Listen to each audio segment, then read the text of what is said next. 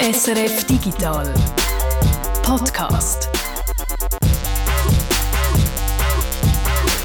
Freitag, 30. Dezember. Ich bin der Reto Wittmer. Und auch ich muss nur noch einmal schlafen, dann ist wieder ein Jahr um. Und wir sind einmal um die Sonne gesaust. Wie doch die Zeit vergeht.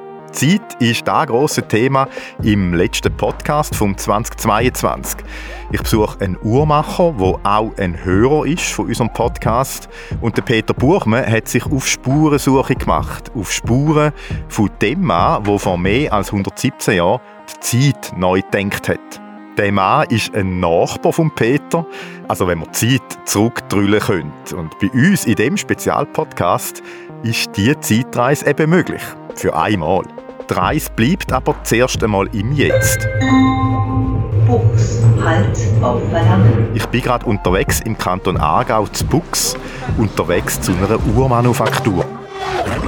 Da ruft er schon. Im Erdgeschoss ist jetzt gerade das Fenster aufgegangen und jemand hat rausgerufen, Reto, ich laufe völlig falsch. Hoi, sicher noch. Hoi. Freut mich. Eher unspektakulär das Gebäude, für das, was uns jetzt wahrscheinlich drinnen erwartet, oder? Ja, wir sind äh, inkognito unterwegs. Das sind Wohnungen oben und... Ja, es sind Wohnungen Oder? Oder? Ja. Dann hat es so ein paar äh, Büroräumlichkeiten und andere Sachen. Hallo. Hallo, hoi. Dominik. Reto. Der Dominik ist der Geschäftspartner von Cyrano. Sie haben hier im Erdgeschoss von einem Mehrfamilienhaus eine Uhrenmanufaktur auf etwa 100 Quadratmeter. Vorne, wo die Fenster sind, zu der Straße raus, hat es eine Handvoll Arbeitstisch.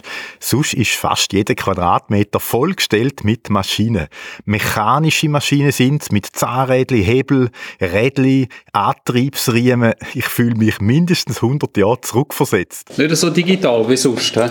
Ja, aber ich bin grad, ich bin einfach irgendwie, ich weiß gar nicht, was ich soll sagen Geräte, die glaube teilweise selber irgendwie schon 200 Jahre alt sind, hat man das Ja, Gefühl. wir oder? haben bis 130-jährige Maschinen drin. Und gleich haben sie da auch ein Produkt, das sehr digital ist. Und es hat mit ähm, Goldfinger zu tun. James Bond. Und nächstes Jahr kommt es wahrscheinlich noch in einem Marvel-Film vor. Da ziemlich durchgeknallte Produkt lernen wir dann noch kennen.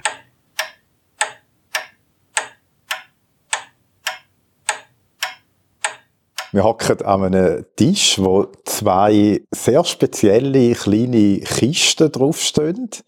Das sind, ich verrate es jetzt noch nicht, aber das ist also etwas ganz Spezielles und auch etwas ziemlich Teures. Die sind ein kleines Einfamilienhäuschen.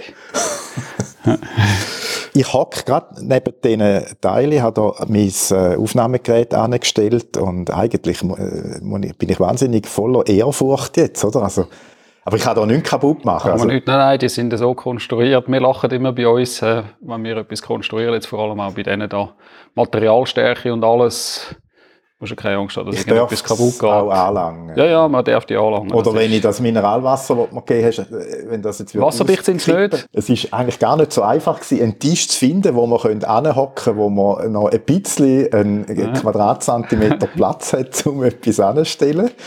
Das ist eigentlich unser Pausentisch. Ich habe ihn heute Morgen noch schnell müssen freiräumen. Zuerst muss ich mal sagen, wieso, dass ich da bin. Der Peter ist in einer der letzten Ausgaben äh, vom Digital Podcast im CSEM äh, das Neuchâtel Centre Suisse Elektronik et Mikrotechnik. Und der Peter hat dort äh, eine Atomuhr angeschaut. Ja, Atomuhren sind ja heute auch Sensoren, messen nicht nur Zeit, also etwas sehr Digitales.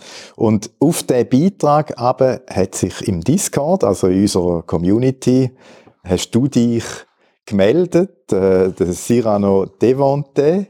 Im Discord heisst es Bergerac. Ja, genau. Ist ja naheliegend. hä. Und hast dort geschrieben, kommt doch mal schauen, was wir machen mit Atomuhren. Also du bist auf das Stichwort Atomuhren Ja, angesprungen. Und da könnte man jetzt vielleicht schon einen kleinen Spoiler geben zu den beiden Kisten, die da drauf stehen, die wir dann nachher anschauen. Zuerst einmal äh, zu dir. Du bist Uhrmacher. ich bin Uhrmacher. hä. Klassisch 1990 an der Uhrmacherschule Solothurn, Uhrmacher Rabieur gelernt. Nach drei Jahren im Fachgeschäft gearbeitet in Zürich. Nach zwölf Jahren bei der Omega. verschiedene Kundendienste im Weltservice, nachher in der Tourbillon-Abteilung, was die Türen machen. Und jetzt seit gut zwölf Jahren, da zusammen mit dem Dominik und unserem Team, machen wir eine Uhrenentwicklung. Wir sind ein Team von fünf Leuten. Wir sind ursprünglich alles Uhrmacher, haben aber äh, die meisten noch Zusatzausbildung. Konstruktionstechnik oder Physiker oder äh, Elektronikingenieur. Wir sind einfach eine gute Mischung da drin. Wir machen auch unsere eigenen Armbanduhren voll analog. Der grosse Spagat. Wir machen alles auf traditionellen Maschinen, ohne CNC-Maschinen. Alles so, wie sie es vor 100 Jahren Uhren gemacht haben. Aber nebenbei machen wir auch Entwicklungen, mechanische Entwicklungen, elektromechanische und elektronische Entwicklungen. Und das sind Uhren, die wahrscheinlich vom Preissegment her ein bisschen teurer sind als da die Swatch, die ich da habe. Eigentlich darf ich die da drin gar nicht sagen. Nein, nein, man hat, nein, nein. Swatch hat viel gemacht für die Uhrenindustrie, darf man nicht unterschätzen. Ja. Unsere Uhren sind ein bisschen teurer, weil wir sie von Hand machen und wir machen, wenn es gut geht, machen wir fünf Uhren im Jahr von unseren eigenen. Das fünfte, da kann man sich so ungefähr ausrechnen. Also es, welchem Preissegment dass wir unterwegs sind, dass, äh, dass überhaupt noch irgendetwas äh, ein bisschen dran bleibt. Aber wir machen auch viel Entwicklung halt. Also wir haben eben uns beide Standbeine, damit wir uns das überhaupt können leisten, um das Ganze aufzubauen und die wenigen Uhren machen im Jahr. Was war die Motivation gewesen, dass du äh, die Uhrmacherlehre gemacht hast? Ich habe ein bisschen familiäre Vorbelastung. Ist aber nicht unbedingt der Ausschlag, der Grund gewesen. Das heißt, mein Großvater war Uhrmacher. Mein äh, Vater war Goldschmied gewesen. Aber ich habe einfach etwas gesucht, äh, etwas Handwerkliches, wo aber gleich noch ein bisschen etwas muss studieren dabei das ist dort so ein der, der Grund gewesen, damit ich nachher, und halt, weil es das schon gegeben in der Familie, ist nachher dann äh, der Uhrmacher aufgekommen. Also du hast eigentlich aus der Familie her so ein Vieh, Handwerk, mechanisches Prägung. Ja, wir haben viel um Töffel geschraubt früher. Das war äh, hauptsächlich gewesen, so mit 14 am Jaugo umschrauben. Äh, und das hat sich dann halt so ein bisschen weiterentwickelt und jetzt tun wir ein bisschen an kleineren Sachen umschrauben. Heute hast du nicht ein Töffli, sondern einen Töff, gell? Hast du mir ja. gesagt, wo wir äh, im Vorfeld jetzt zu dem Besuch schon mal telefoniert ja. haben. Das mit 14 das Töffli vorher habe ich nie ganz losgelassen. Die Töffli sind einfach grösser geworden. Und normalerweise, immer wenn es geht, machen wir so ein, zwei Wochen Töffferien im Jahr. Es geht ja da eigentlich bei deinem Beruf um äh, Zeit. Und wir sind ja jetzt gerade in einer Phase, wo dann Zeit wieder so ändert, also der Jahreswechsel. Der hat ja für dich da ja noch eine spezielle Bedeutung, so mit Hinblick auf den Januar. Ja.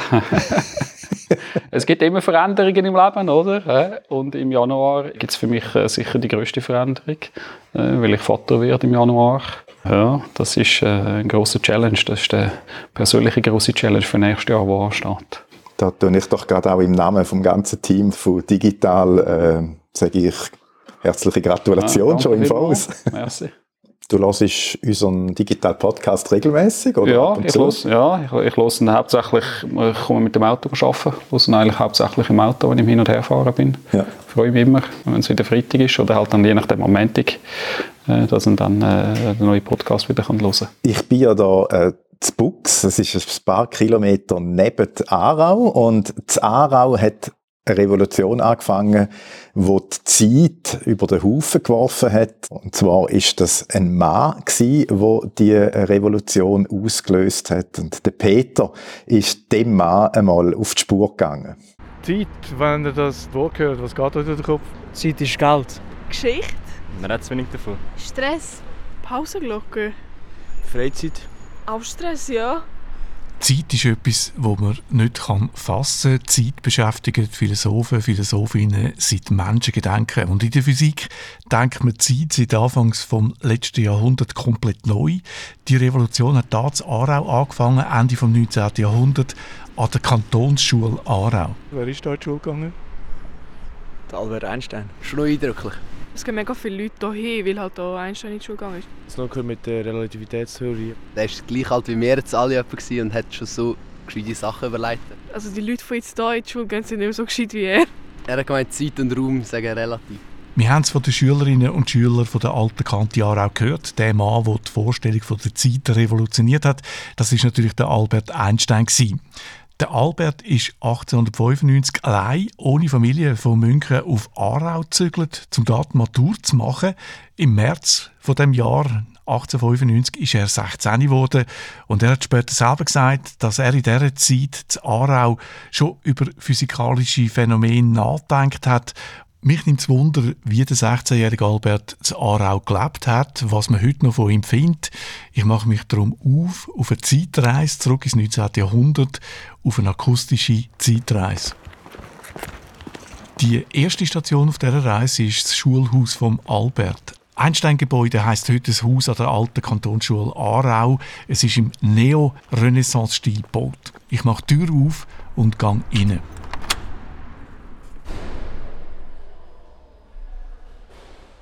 Ein grosszügiger Raum, grosse Gänge, breite Stege. Es ist kurz vor der Mittagspause. Ich stelle mein Aufnahmegerät auf und sitze dann an, an dem Ort, wo einer der grössten Physiker der Menschheit ein Jahr lang in die Schule gegangen ist. Der, der zwei Jahre später die Vorstellung von Raum neu gedacht hat. Und die Vorstellung von Zeit.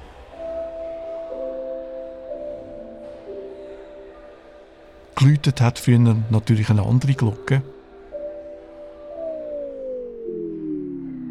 Und auch das Schulhaus ist 1895 gar noch nicht fertig gebaut Das habe ich später beim Recherchieren herausgefunden. In die Schule gegangen ist der Einstein also tatsächlich an einem anderen Ort, nicht in dem Einstein-Gebäude.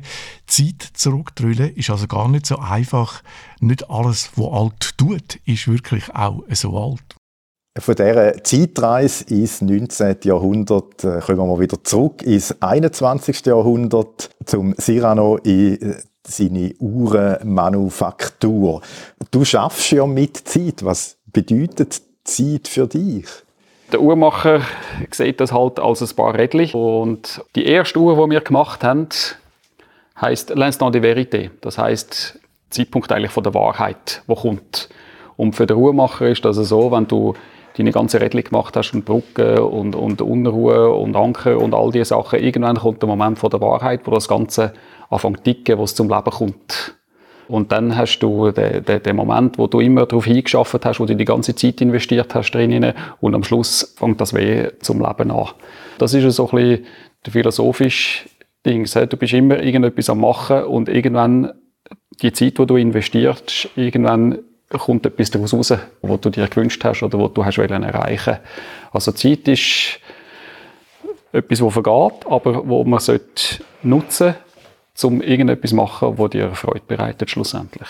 Stelle ich mir noch wahnsinnig vor, bei euren aufwendigen Uhren, wo es, ich weiß nicht, wie viele tausend Teile drin hat oder hunderte, äh, schaffst du Monate dran, oder? Und weisst eigentlich bis zum Schluss gar nicht, läuft sie denn wirklich? Also, ja. Äh, also ich meine, ihr, ihr seid ja Meister von eurem Handwerk, also von dem her es, Geht ja. schon davon aus, dass sie dann läuft, aber man weiß es ja nicht. Nein, man weiß es nie. Also wir haben natürlich, wir machen unsere Konstruktionen am Computer auf dem CAD, aber erst ganz am Schluss weißt du, ob es wirklich funktioniert hat und es gibt immer mal irgendeine Überraschung. Aber am Schluss findest du gleich eine Lösung und nachher funktioniert es. Aber im, im CAD-Programm kannst du es dann dort so machen, dass auch schon wie simuliert wird, ob sie läuft, oder machst du einfach Teile und die passen zusammen, aber sie läuft noch nicht quasi virtuell am Computer? Ja, virtuell laufen nicht, aber gewisse Simulationen schon. So einen Eingriff oder ein Federli, wo man auch eine Kraft simulieren kann, um, zu schauen, wie sie sich durchbeugt und wie sie sich verhaltet. Das kann man schon machen am Computer. Aber unser Programm ist zu wenig jetzt stark oder es hat extrem viel Kontaktstellen in so einer Uhr drin, dass es äh, extrem rechenintensiv ist. Also ein Zahn, drei Begriff, den kann man simulieren, aber wenn es dann mehrere sind, hat äh, das Programm ein bisschen Mühe. Aber der Rest ist dann auch ein Erfahrungswert. Oder wenn wir irgendetwas sehen am Computer oder halt rein von der Verhältnis her, von, von der Größe her, von der Teile, und mit, halt mit den Uhren, die wir schon auseinandergenommen haben, die wir auch schon gemacht haben, wo wir schon daran geschafft haben, da kannst du etwa so ein bisschen sagen, dass es äh, Materialstärke und alles, dass es etwa wird funktionieren. Viel Erfahrung, CAD-Programm, dort digital und dann ganz viel analog. Ich würde sagen, wir schauen das Analoge mal an, weil das Schöne am Analogen ist, da kann man wirklich auch etwas anschauen. Ja, da, ja. Im Gegensatz zum Computer, wo einfach ein CAD-Programm ja. drauf ist, haben ihr Maschinen, die total analog sind? Also die Schreibtische rücken immer ein bisschen mehr in die Ecke, weil die Maschinen mehr Platz brauchen. Aber angefangen hat es eigentlich... Sollen wir mal da durchlaufen? Ja. Ich habe ja keine Ahnung ja. eigentlich. Also. Angefangen hat es eigentlich mit dem, mit dem Dominik. Wir haben die Tourmacherschule zusammen gemacht, an dazu mal. Mhm. Und Äh, wir haben dort so äh, im, im jugendlichen Leichtsinn so Diskussionen gehabt, was meinst du, kann man recht eine Uhr machen, alles von Hand und so wie früher. Ein spezieller Zeitpunkt eigentlich auch, oder? Um auf so eine Idee zu kommen. Ja. Machen wir ein Uhrenatelier, Manufaktur. Ja, oder, das sind dort so Hirngespinste gewesen. ja, da haben wir noch nicht, da haben wir noch, noch oder? Jeder ist nachher seinen eigenen Weg gegangen. Wir haben uns nachher 15 Jahre lang mehr oder weniger unseren eigenen Weg gegangen und erst nachher sind wir wieder zusammengekommen. Aber unterdessen, also wir haben ja immer Kontakt gehabt miteinander. Ja. Und unterdessen hat jeder auf seiner Seite so Uhrmachermaschinen zusammengekauft. Der Dominik hat es bei seiner Mutter in der, die Werkstatt eingerichtet gehabt. Ich habe es bei mir im Keller eingerichtet gehabt. Wo wir nachher dann äh, zusammengekommen sind, mit unserem Konstruktionsbüro, haben wir nachher unsere Maschinensammlung eigentlich auch zusammengetan. Und so ist das Ganze entstanden. Und nachher haben wir gefunden, jetzt haben wir all die Maschinen eigentlich, was sollte möglich sein, um so eine Uhr zu machen. Von Hand, also von Hand halt auf traditionellen Maschinen, neue CNC-Maschinen. Und da haben wir gefunden, jetzt müssen wir das ausprobieren und das auch wirklich funktioniert. Und es hat funktioniert. Es hat funktioniert. Sonst wäre wahrscheinlich heute jetzt nicht mehr da. Es hat funktioniert. Aber es braucht eine gewisse Naivität. Wir, wir lachen immer drüber. Jetzt nachher kannst du immer lachen drüber, oder? Aber es braucht eine gewisse Naivität. Ich meine, wenn du jetzt kommst, oder wenn ein junger Uhrmacher kommt, der sagt, ich will eine Uhr machen, und ich sage, ihm, es geht sieben Jahre, bis du das erste Mal TikTok macht. Dann gibst du vielleicht auf voran, oder? Äh, Aber wenn du mal angefangen hast und drin bist, und nachher ziehst du es durch, und am Schluss gibt's dann eben den, den Moment der Wahrheit, l'instant de vérité, wo es dann wirklich TikTok macht. Das ist eure erste Uhr gewesen. Das war unsere erste Uhr. Gewesen, ja. Wahnsinn. Alles ist in-house entstanden. Das heisst, wir machen die Rädchen selber, wir machen Triebli. Triebli sind äh, eigentlich kleine Rädchen, also kleine Stahlrädchen. Brücken, Platinen, Federli, äh, Zeiger, Zifferblatt, ein Gehäuse, Kronen. Wir machen wirklich alles da bei uns in der Werk. Es ist noch schwierig zu beschreiben, was man jetzt da alles sieht. Also, selbst ist am einfachsten. Das ist so eine Bohrmaschine, eine haben wir, grosse, genau. wo man so am Hebel kann ziehen und dann kommt, Ja, Ständerbohrmaschine. Ja. Das, das kennt man eigentlich noch so aus. Das kennt man noch. Eine Drehbank kennt man vielleicht auch noch. Das Jawohl. ist so ein bisschen etwas Bekanntes. Alles, was, was rund ist und dreht, machen wir auf einer Drehbank. Dann ist vielleicht auch noch so ein bisschen klassisch, ist eine Fräsmaschine. Ecke, eine, ja. eine grosse und, und noch eine kleinere dort. Das ist das eine F3 und eine F1, wo wir alles machen, was, was du kannst fräsen, also Dreiachsfräsen, manuell. Und nachher gibt's halt extrem viel so Spezialmaschinen. Da zum Beispiel gerade nebendran der Fräsmaschine haben wir einen Gütel, das ist so eine Revolverdrehbank. Das ist eigentlich so ein bisschen der Vorgänger von der CNC-Maschine. Da hast du verschiedene Drehstähle, die eingespannt sind und verschiedene Anschläge. Und dann haben sie früher eine Serie Gehäuse, Uhrengehäuse drauf gemacht, Uhrenböden. Und da hast du dort deine verschiedenen Anschläge, damit du immer gleich bist. Das Interessante ist, der Mensch ist träge und voll und er versucht es immer zu automatisieren bis zu einem gewissen Grad. Und bei diesen Maschinen siehst du das auch, oder? Da hast du eine mechanische, eine klassische Drehbank, wo du Körperli hast, links, rechts, XY, wo du alles musst von Hand machen und nachher ist einer auf die Idee gekommen, gefunden, da kann man schneller machen, da kann ich so mit Anschlägen machen, wo ich kann einfach daher drücken, bis ich die richtige Dimension habe. Und nachher ist dann das abgelöst worden durch die CNC-Maschine. Die Idee ist eigentlich bei uns immer, die Maschinen, die da reinstehen, dass wir immer die letzte Generation haben, bis nachher abgelöst worden ist durch, äh, durch CNC-Maschinen. Das ist eigentlich dann so die, die moderne, eigentlich CNC-Maschine. Ja, die CNC-Maschine ist natürlich universell einsetzbar und hat nachher dann extrem viel so Spezialmaschinen abgelöst. Oder? Wir haben da Maschinen, die gemacht sind nur zum Zahnrädchen fräsen. Die kann nichts anderes, aber die macht das super. Ja. Aber die ist einfach spezifisch konstruiert worden zum Zahnrädchen fräsen. Dann hast du da hinten äh, eine Teilscheibe, wo du siehst, wie viel Zähne das, Rädchen am Schluss muss haben.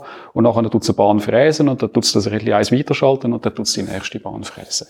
Also all die, ich weiß nicht, äh, 20, 30 Maschinen, die da stehen, wenn man die jetzt raus tun, dann könnte man eine CNC-Maschine reinstellen und das würde das wie ersetzen. Ja, zwei. Du brauchst einen, einen, einen Drehautomat, also eine Dreh-CNC-Maschine und eine Fräs-CNC-Maschine. Aber mit diesen zwei Maschinen hast du alles ersetzt, was da drin ist. Habt die Maschinen alle zusammengekauft, hast du gesagt. Wie, Ja. wie, funkt, wie muss, muss ich mir das vorstellen? Also Ja, die, das- ist es einfach, zum, oder einfach gewesen, um an die Sachen heranzukommen? Oder ist nicht das teilweise auch so rechte Raritäten, die dann auch Ja, gewisse dementsprechend kosten? Das ist ganz unterschiedlich. Es gibt gewisse Sachen, die wirklich abgelöst worden sind. Zum Beispiel da im Ecke, da mit dem schwarzen Vorhängli, da haben wir einen Profilprojektor. Es sieht aus wie so ein alter Fotoapparat, Ja, wo man sich, ja, wo sieht man sich äh, zum Entwickeln, oder? Da haben wir verschiedene äh, Vergrösserungen. Da kannst du da die Saurenteile drauflegen und dann tut's da über Spiegel, tut's es, äh, macht's eine Projektion von dem Teil und tut's da auf die Glasplatte drauf projizieren. Und dann hast du da den Plan, wo kannst du drauflegen. und dann tust du deine Projektion mit dem Plan, den du gemacht hast, vergleichen. Klar, Früher haben sie den Plan verhandzeichnet, heutzutage tun wir ihn ausdrucken. Aber du kannst nachher noch schauen, ob dein Teil wirklich dem entspricht, so, es du hast. Und weil da jetzt grösser ist, oder, man hat da 10, 10 50, Ja. 100 Mal Vergrösserung, kannst du, wenn du den Fehler da drauf hast, kannst du dann schnell ausmessen, oder? Und nachher kannst du mit dem Maßstab zurückrechnen und dann kannst du die Maschine wieder entsprechend anpassen. Das Teil wird vergrössert, oder? Dann kannst du dann entsprechend ist der Fehler dann auch vergrössert. Und jetzt zum Beispiel bei dieser Maschine, oder? Weil wir gesagt haben, ob die Sachen teuer sind oder so. Aber das ist komplett abgelöst worden. Heutzutage kannst du auf dem, auf dem CAD generierst du ein DXF und nachher kannst du, hast du ein Mikroskop und dann tust du direkt auf dem Computerbildschirm tust es projizieren. Das heisst, den haben wir gratis entsorgt. Das ist so gratis, muss abgeholt werden. Ja, genau. Und dort, dort ist auch, oder früher, das hat sich auch geändert jetzt mit dem ganzen Internet. Wir haben auch auf eBay eine Maschine von, von Amerika ersteigert. Plötzlich hast, machst, äh, machst du einen Preisvorschlag und drei Minuten später sagen Dominik, du, wir haben eine 500 Kilo Maschine zu Amerika, jetzt müssen wir die irgendwie in die Schweiz bringen. Ja. Ist eine Schweizer Maschine gewesen, die aber auf Amerika exportiert worden ist. Jetzt haben wir sie wieder ins Heimatland zurückgeholt. Sensationell. ja. Und so hat's halt alles. Für jeden spezifischen Arbeitsgang haben wir unsere spezielle Maschine. Die Maschine, die zu Amerika war, die ist zum Zifferblätter machen. Die tut das Müsterli abtasten und tut das nachher dann viermal kleiner aufs Zifferblatt drauf. Äh, ja, eigentlich, wenn, wenn mit einem Handstichel reingravieren, damit du das Müsterli da, wo auf dieser Scheibe drauf ist, damit das nachher auf dem Zifferblatt auch erkennbar ist. So wie ihr das habt mit all diesen Maschinen, das ist recht einmalig, oder? Es gibt ganz, ganz wenig, die so ein bisschen ähnlich unterwegs sind, aber so viele Maschinen wie bei uns habe ich noch bei niemandem gesehen, wo wirklich alles auf traditionellen Maschinen ist. So komplett, dass wirklich alle Teile kannst du auf der spezialisierten Maschine machen. Ziemlich einmalig ist ja auch da, wo wir vorher schon darüber geredet haben, was da auf dem Tisch steht. Ich glaube, jetzt wird es Zeit, Genau. um das Geheimnis mal noch Ja. wirklich lüften, oder? Das ist, ja, also es sieht aus wie, äh, so in den, äh, in, in den Bond-Filmen gibt es ja manchmal den Moment, wo man muss eine Bombe entschärfen oder so. Du siehst das ganz extrem, extrem richtig. Die Inspiration ist ganz klar. Dort die Bombe, die er mhm. hat, oder? Ja. Im, Im Fort Knox. Ja. Und wenn du das Display anschaust, auf der da, First, you turn the time circuits on. You input your destination time on this keypad. Say you want to see the signing of the Declaration of Independence. Back to the Future. Ah, Das ist so ein rotes. Display mit LED. mit, ja. mit, mit äh, dort, wo er seine Zeit äh, eingestellt hat im DeLorean. Ist das schwer? Kann man da mal dran lupfen? Du kannst gerne mal dran lupfen, aber musst aufpassen, musst einen geraden Rücken machen. Oh, okay. Also es, es sieht schon schwer aus, aber ähm, man darf wirklich nicht so gebückt, sonst kommt man noch eine Bandscheibe. Boah. Mindestens 30 Kilo schwer ist die silbrige Kiste. Sie glänzt und ist aus einem massiven Aluminiumblock gefräset. Also massiv ist noch untertrieben.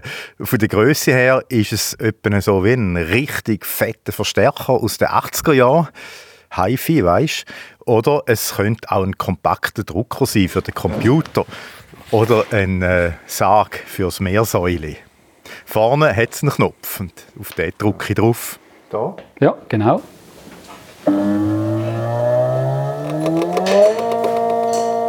Der Oberteil der Kiste fängt an, sich langsam nach vorne zu schieben und gleichzeitig richtet er sich auf. So lange, bis der Teil äh, sichtbar wird, wo vorher unsichtbar war, weil er gegen oben geschaut hat, also gegen den Boden von der Kiste Wow. gerichtet war. Ist das geil. Und jetzt schaut mir eben das Innere von dem Deckel an und es fängt sich an mit Leben zu füllen. Eine Lightshow. Das ist total James Bond. Also jetzt ist das so 90 Grad rausgeflippt.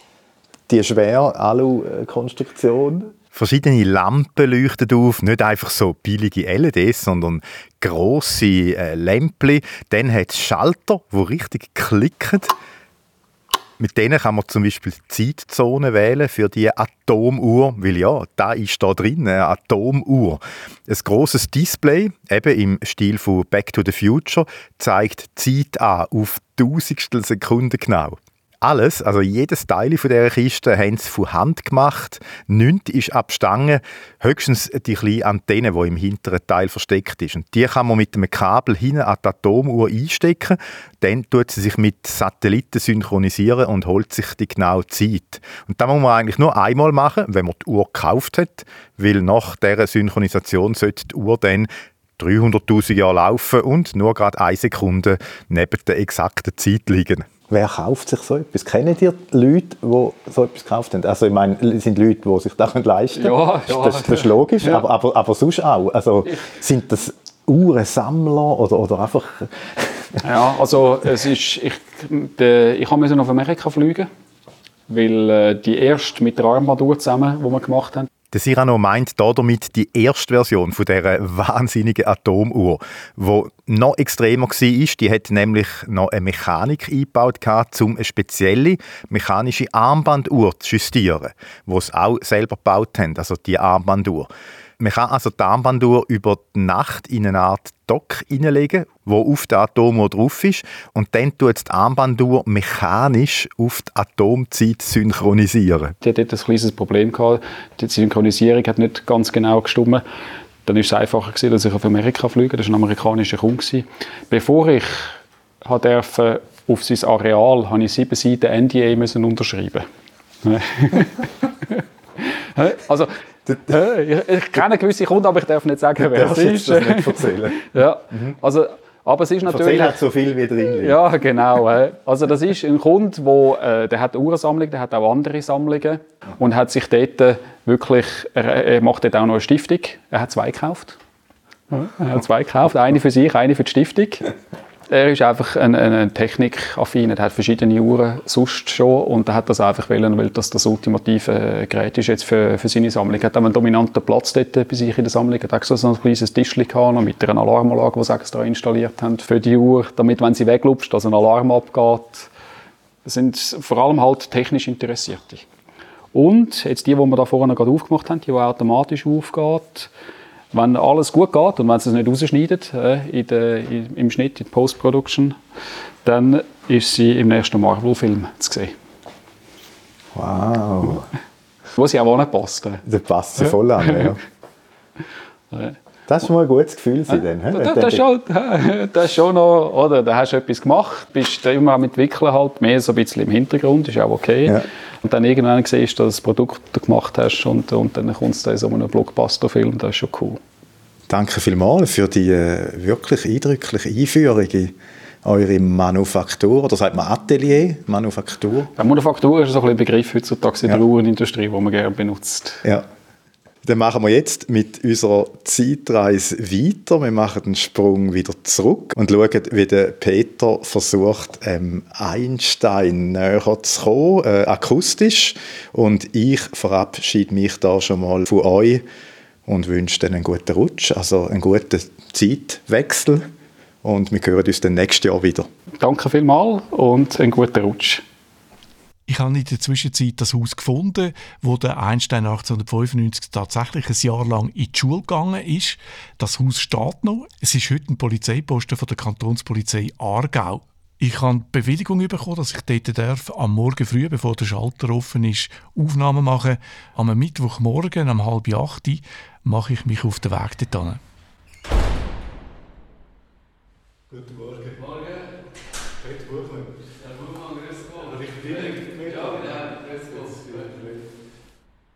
Heute ein schlichter Raum, ein Schalter, wo nur zu ist, zwei Stege mit Gitter vorne dran. In einer Ecke steht ein Plakat, das vor Internetbetrug warnt. Das Internet liegt noch weit in der Zukunft. 1885 sind gerade mal die letzten Kantone in der Schweiz ans Telefonnetz angeschlossen worden, ein Jahrzehnt bevor der Albert auf Aarau ist. Der Aufgang ins Stegenhaus ist mit einer massiven Gittertür versperrt. Das hat so ein bisschen etwas von einem Gefängnis. Es sieht da innen nicht nur aus wie im Gefängnis, das ehemalige Schulhaus ist heute tatsächlich auch ein Gefängnis. Für den Albert ist die Schule in Aarau aber eine Befreiung. Er ist zu München in der Schule tot unglücklich gewesen. Sein Abgang dort hat er selber eingefädelt, ohne dass das die Eltern gewusst haben. Sie haben zu dem Zeitpunkt schon in der Nähe von Mailand gewohnt. Es ist eine regelrechte Flucht von einer Schule, die er gehasst hat. Die Lehrer in der Elementarschule kamen mir vor wie Feldwebel und die Lehrer im Gymnasium wie Leutnants. Ganz anders erlebt er das Jahr da zu Aarau. Diese Schule hat durch ihren liberalen Geist und durch den schlichten Ernst der auf keinerlei äußerliche Autorität sich stützenden Lehrer einen unvergesslichen Eindruck in mir hinterlassen. Durch Vergleich mit sechs Jahren Schulung an einem deutschen, autoritär geführten Gymnasium wurde mir eindringlich bewusst, wie sehr die Erziehung zu freiem Handeln und Selbstverantwortlichkeit jener Erziehung überlegen ist, die sich auf Drill äußere Autorität und Ehrgeiz stützt. Echte Demokratie ist kein leerer Wahn. Und jetzt mache ich da ein Gedankenexperiment. Ich sitze auf dem Bänkchen neben dem Schalter vom Polizeiposten und versuche mir vorzustellen, wie das war, als der Einstein da in die Schule gegangen ist. Ich probiere mir vorzustellen, wie der Albert Dahl Schüler ein- und ausgegangen ist. Ein gut aussehender junger Mann, meistens fröhlich und voller Humor, selbstbewusst. Einer, der gewusst hat, was er will und auch ganz klar, was er nicht will. Die autoritäre Schule zu München zum Beispiel um keinen Preis. 1895 hat er darum die Aufnahmeprüfung als Polytechnikum zu Zürich probiert. So hat dort DTH noch geheissen. In der Physik und Mathe hat er brilliert. Der Physikprofessor Weber war so beeindruckt von Albert Einstein, dass er ihn ohne Prüfung hat zu den Vorlesungen zulassen. In anderen Fächern war er weniger gut, ganz schlecht im Französisch. Der Rektor von Poly hat ihm darum empfohlen, er soll doch ein Jahr auf Aarau und dort die Matur machen. Das Wissen über Physik und Mathe hat sich der Albert selber beigebracht. Am Gymnasium zu München hat er keinen Physikunterricht gehabt. In der Mathe ist er dann schnell einmal den anderen im Stoff weit voraus gewesen. Schon mit zwölf ist er einmal abtaucht in Physik, Mathe oder Philosophie und das auf eine ganz besondere Art, schreibt seine jüngere Schwester Maya später. Seine Arbeitsweise war ganz sonderbar.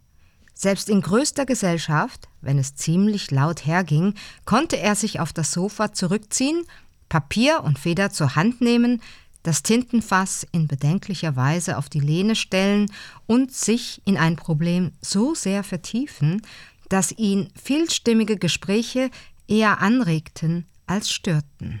Seit er ein kleines Kind war, hat ihn Physik fasziniert. Mit sechs hat er einen Kompass bekommen und hat sich fast nicht mehr beruhigen Er ist hin und weg von der Kompassnadel, die durch eine magische Kraft bewegt wird. Magnetismus hat auch zehn Jahre später eine wichtige Rolle gespielt in seinem Denken. Kinder und Jugendliche, die an physikalischen Problemen studieren, das überrascht Renato Renner nicht. Er ist Professor für theoretische Physik an der ETH Zürich. Auch Studenten und Doktoranden in der Physik, das sind sich Leute, die sich sehr viel schon früher vielleicht gewisse Sachen überlegt haben. Also es ist sicher ein, Grundinteresse muss da gewesen sein, schon als Kind irgendwie Zusammenhänge zu sehen, wie Naturphänomene ablaufen und, und die zu hinterfragen. Auch bei Einstein gibt es ja das, ich glaube sogar bei der Kantonsschule, dort das berühmte Zitat, wo er sich die Frage gestellt hat, was passiert, wenn ich auf einem Lichtstrahl würde mitreiten Das ist so eine Frage, die man sich stellen kann. Und er hat das selber eine kindliche Frage genannt. Und dass man sich die überhaupt mal für die interessiert und sich dann einfach Gedanken machen. Auf einem Lichtstrahl mitreiten, hat sich das der Albert vielleicht da in dem Schulhaus probiert vorzustellen, während einer langweiligen Französischstunde vielleicht. Vielleicht auch auf dem Heimweg. Und diesen Heimweg schaue ich mir jetzt mal an. Der Schulweg von Albert war relativ kurz, wenn er jetzt nicht gerade auf einem Lichtstrahl mit Lichtgeschwindigkeit unterwegs war.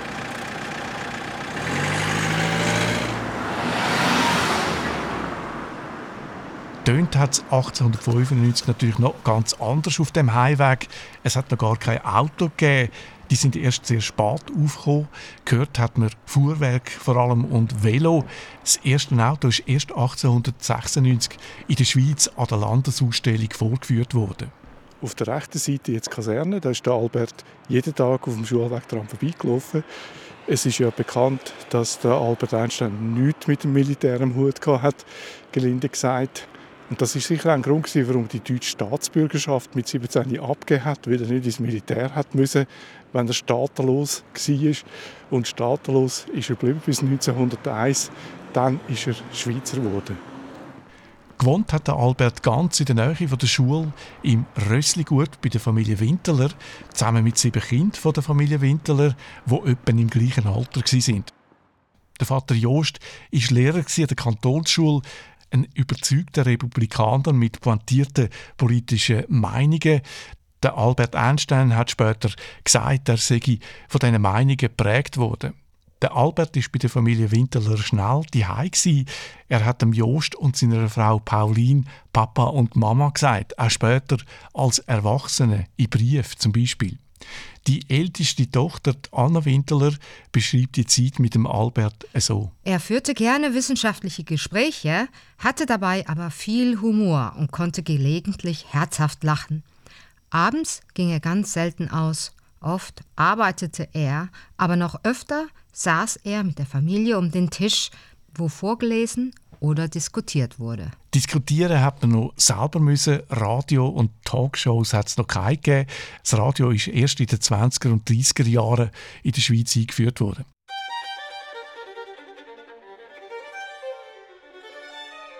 Auch Musik hat man selber müssen spielen. Der Albert hat Giga gespielt und ist extrem musikalisch gewesen. Er hat viel mit Freunden und Kolleginnen zusammen musiziert. In der Kirche von Aarau zum Beispiel ist er auch als Solist auftreten.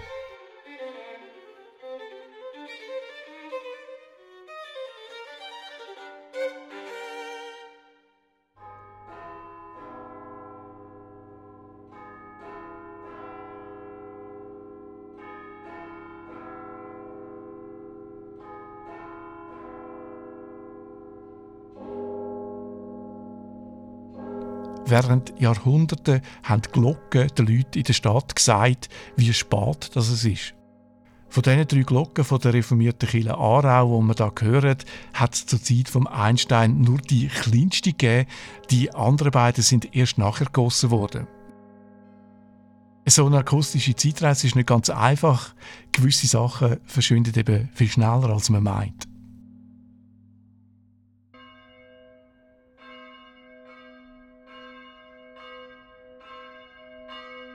Heute noch haben die Glocken Zara auch ganz bestimmte Funktionen. Für jeden Anlass läutet eine andere Kombination von diesen sechs Glocken. Die tiefste, grösste Glocke, die läutet zum Beispiel einmal vor einer Beerdigung.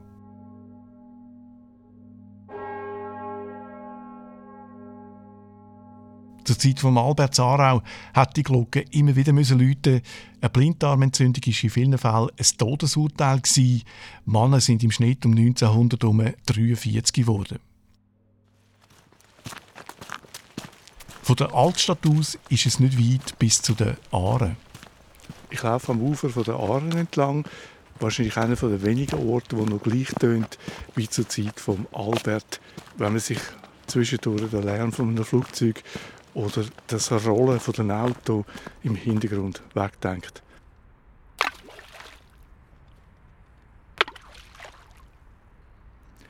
Vielleicht ist er da am Ufer gesessen und hat einem Schiff zugeschaut und sich überlegt, Bewegung ist relativ ein Grundprinzip der Physik.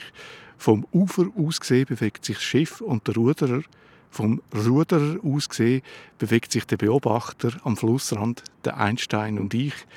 Es gibt kein Mittel, kein physikalisches Mittel, zum festzustellen, ob er sich selber bewegt oder ob sich die Umgebung bewegt.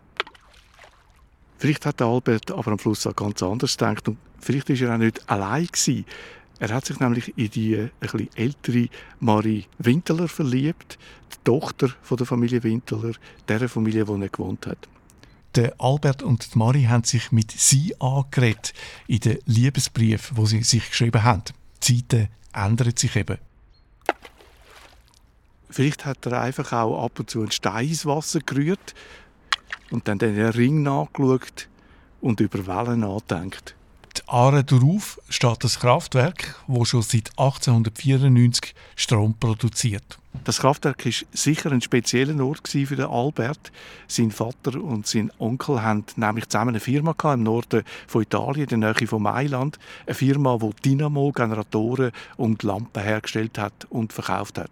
Elektrizität ist im ausgehenden 19. Jahrhundert Hightech Auch ein boomender Wirtschaftszweig und auch in der Physik hat Elektrizität eine wichtige Rolle gespielt.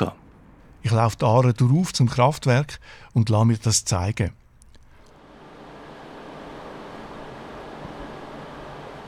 Unten in der Nähe vom Fluss hört man, wie das Wasser zu den Turbinen rauskommt.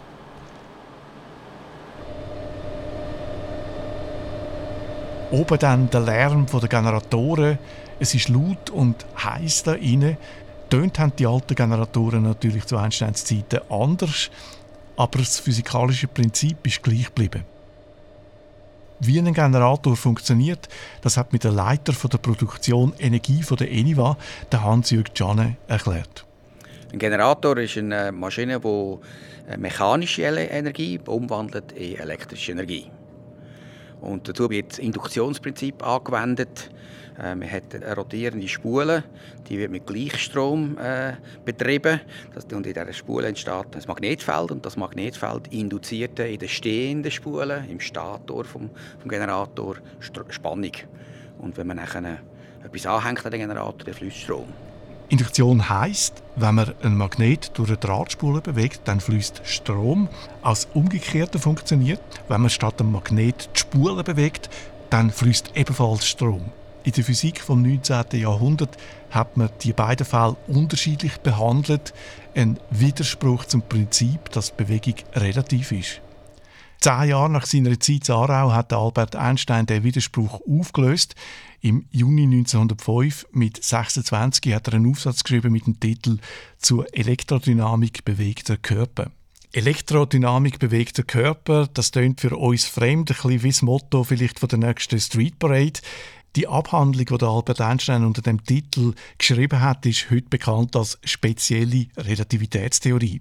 Darin zeigt Albert Einstein, dass Raum und Zeit zusammenhängen, dass es keine Gleichzeitigkeit gibt. Das Einzige, was konstant bleibt, ist die Geschwindigkeit vom Licht.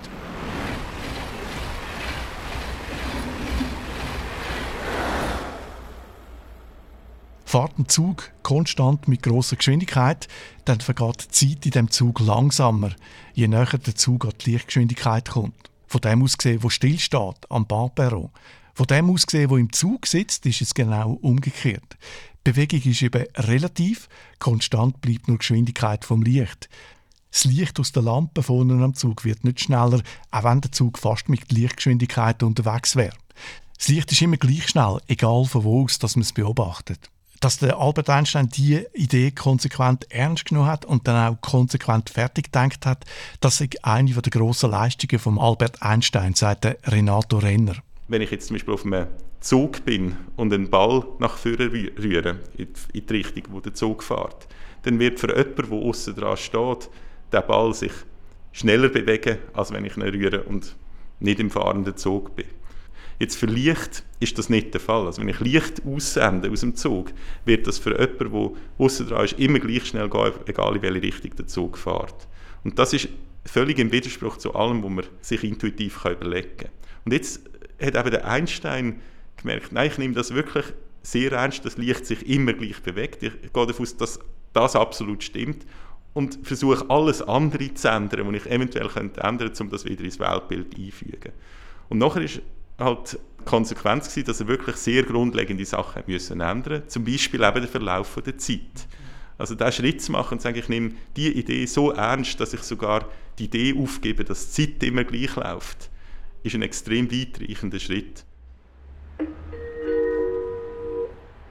Gleis 3, Einfahrt des Intercity 5 nach Zürich Hauptbahnhof, Abfahrt 10 Uhr 31. Erste Klasse Sektoren B und C. Zweite Klasse Sektoren B und C. Restaurant Sektor C. Ein Speiswagen hat es noch keinen gegeben, dafür eine dritte Klasse, wo der Albert 1896 auf Zürich gereist ist zum Physikstudium.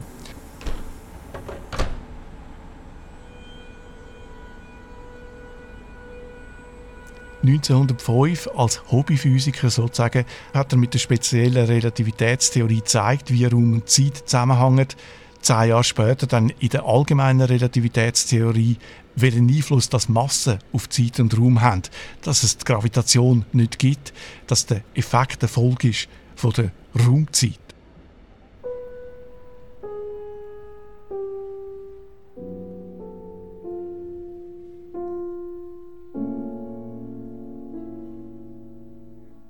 Der Einstein ist nicht der Einzige, der am Anfang des 20. Jahrhunderts das Alte in Frage gestellt hat. Zwien hat der Arnold Schönberg auf eine ganz neue Art komponiert und der Sigmund Freud hat die Vorstellung von der Psyche für immer verändert.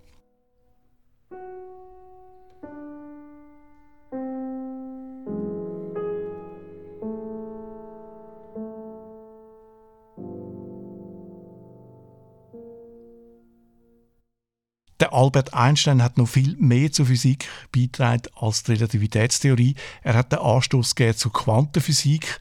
Ohne die Erkenntnisse der Physik wären Satelliten oder Transistoren nicht möglich.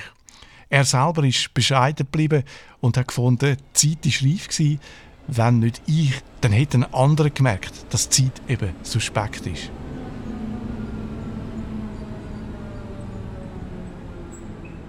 Der Albert ist weiter auf Zürich, dafür ist schon bald seine jüngere Schwester Maya auf Aarau gekommen. Am Albert hat äh, Aarau so gut gefallen, dass er das Gefühl hat, seine Schwester soll das Lehrerinnen-Seminar besuchen und Lehrerin werden. Das hat sie dann gemacht. Sie hat in einem Töchterheim gewohnt und ist auch bei der Familie Winteler ein- und ausgegangen. Sie hat sich dann in Sohn Paul Winteler verliebt und hat ihn sogar später geheiratet. Sie ist aufmüpfig, unkonventionell. Sie ist mit dem Paul zusammen ins Restaurant Freihof gegangen. Das hat um die Jahrhundertwende als verrucht gegolten, wenn eine Frau in ein Restaurant ist, wo Alkohol getrunken worden ist. Und noch bis in die 40er Jahre ist das so gewesen. Die beiden sind sogar so weit gegangen, dass sie sich in der Öffentlichkeit geküsst haben. Schon fast ein Skandal zu Aarau zu selber Zeit. Die Maya und der Paul haben später geheiratet und einer der besten Freunde von Albert Einstein, der Michele Besso, hat die älteste Tochter von der Familie Winteler geheiratet. So ist der Einstein sein Leben lang mit der Familie Winteler in Kontakt geblieben. In den 30er Jahren haben Albert Einstein und seine Schwester Maya vor dem Terror der Nationalsozialisten in die USA flüchten. Sie sind nie mehr auf Europa zurückgekommen. Aber auch wenn es schlecht gegangen ist, sein Humor hat der Albert Einstein nie verloren. Wenn's alte Jahr erfolgreich war, dann freue dich aufs Neue. Und war es schlecht, ja dann erst recht.